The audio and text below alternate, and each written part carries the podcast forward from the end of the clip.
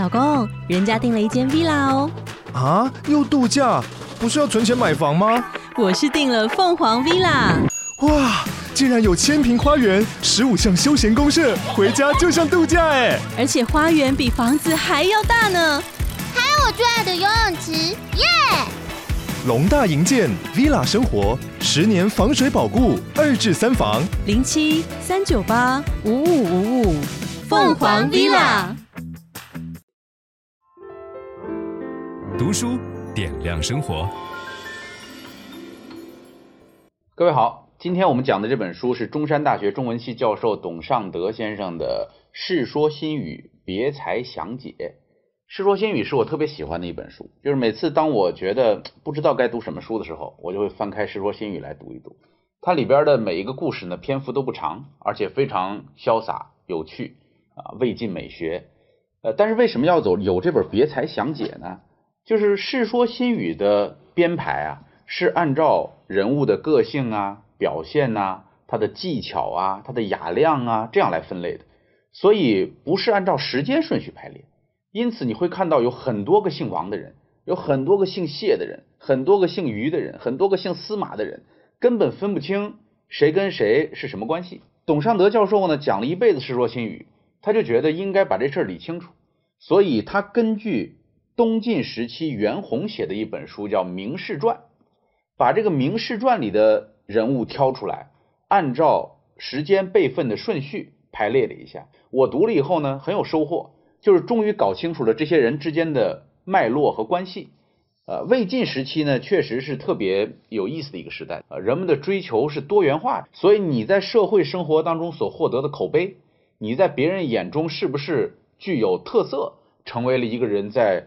这个社会政治生活当中最重要的一件事情，这也是魏晋之所以吸引人的一个很重要的原因。那么这里边的人物呢，一共分成了四个篇章。第一部分叫做正史名士，呃，正史是什么呢？就是魏齐王曹芳在位时候的一个年号啊，所以我们可以说魏晋的这种绝代风华就是始于正史名士。那么正史名士里边主要有三个人。第一个人叫做何晏，关于何晏有一个非常著名的典故，叫覆粉河郎啊，就是这人长得太漂亮，呃，让大家怀疑他是不是脸上都擦了粉啊，所以这个皇帝请他吃饭的时候呢，就给他吃一碗热汤面，那叫热汤饼，汤饼就是汤面，而且在夏天，那时候也没有空调，就看他脸上流汗，要看出来他这个脸上是不是擦了粉啊，事实证明没擦粉，就是天生长得白。何晏是何进之孙。大将军何进，我们将来有朝一日会讲三国史，整个三国的故事就要从何进这个人讲起。所以何进之孙，曹操的继子，就是曹操娶了何晏的妈妈啊，所以他不是曹操亲生的，但是曹操很喜欢他，一直把他养在身边。曹丕特别讨厌他，曹丕把他叫假子，说你这个假儿子啊。这里边呃，关于何晏有一个典故叫何氏之庐。哎呀，这个我特别喜欢这个小典故啊。何晏七岁，名讳若神，魏武奇爱之，因晏在宫内，欲以为子。晏乃画地令方，自处其中。人问其故，答曰：何氏之庐也。魏武知之，即遣还。这个魏武呢，就是指曹操。曹操特别喜欢何晏。七岁的时候，何晏名讳若神呐、所以曹操就把他养在宫内，想让他当自己的儿子。这个何晏呢，七岁的孩子在地上画一方块，画一个方块，自己待在那个方块中间。然后走过路过的人就问说：“你这是干嘛呢？”他说：“何氏之庐也，这是姓何的人的家。他在曹操的宫里边给自己画出这么一小块地儿。然后曹操一听说这个，送回家吧。”就把他送回到自己亲戚家了，所以这个叫做何氏之庐啊。这个孩子七岁就已经知道了自己的这个身份跟曹操他们家是不一样的哈，所以很有自己独立的这种见解。何晏是在司马懿铲除曹爽的时候被杀，曹爽特别欣赏他。那接下来第二位叫王弼啊，大家今天读老子都知道王弼著的老子。王弼呢，既着过老子，还着过周易啊。他的祖父是王恺。王恺是刘表的女婿，呃，他的堂兄弟王粲啊，就是爱听驴叫的那个王粲。前面我们讲了何晏，何晏当时做了吏部尚书，有位望，就是地位很高哈，经常满座的人一块儿清谈讨论一些这个玄学的问题。王弼未弱冠，当时还不到二十，去见这个何晏。何晏听说过王弼的名声，调相者胜理，就是他来的时候人已经辩论过了，辩论过了以后，把获胜的那一方的道理一条一条的讲给这个王弼听，然后说此理仆以为极，这个道理啊，我啊仆是我，我觉得已经说到头了，这已经真的没法辩论了哈。可得复难否？难这个动词就是质疑，你还能不能质疑这些条理呢？问这个年轻人。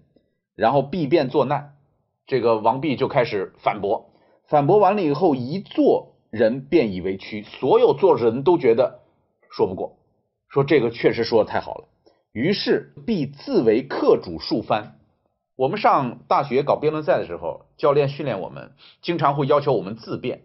什么叫自辩？自己既当正方又当反方，代表正方说一句，代表反方说一句，再代表正方说一句，代表反方说一句。王弼就干的这个事儿，叫自为客主数番，皆宜作所不及。底下坐的人说：“我们实在是达不到，很可惜。”王弼这个非常有才华的年轻人，二十四岁去世了，但是给我们留下了老子着。第三位叫夏侯玄，夏侯玄是大将军夏侯尚之子，呃，曹爽的表弟，也是曹爽的心腹，后来被司马师所杀啊，享年四十六岁。这个夏侯玄，别人这个。形容他叫做朗朗如日月之入怀，说这个人为人光明磊落，好像胸怀日月一样的这种感觉哈。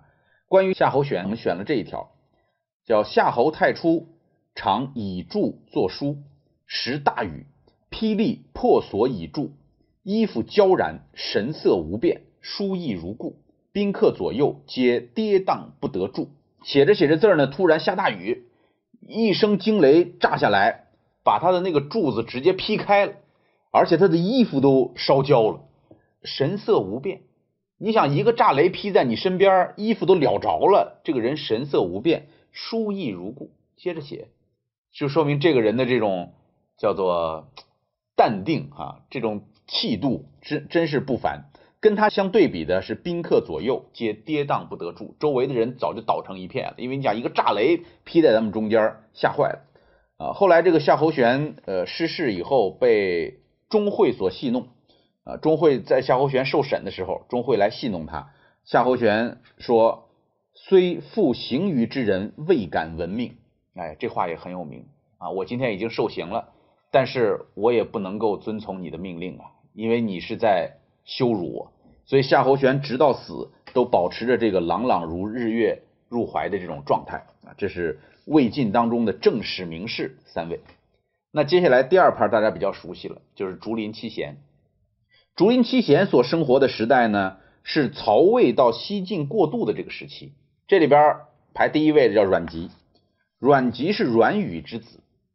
阮宇是谁呢？建安七子之一，曹操的文胆，就是曹操起草各种书啊，各种这个文章都是让阮宇来起草的，所以他爸爸就很厉害。